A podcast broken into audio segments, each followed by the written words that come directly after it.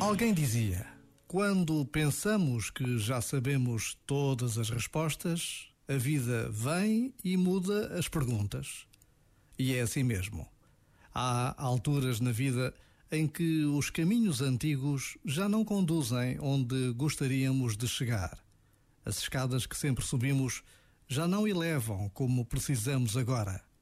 Então, descobrimos que a vida não se compadece com os nossos mapas estáticos da realidade e também não tolera mapas copiados dos outros.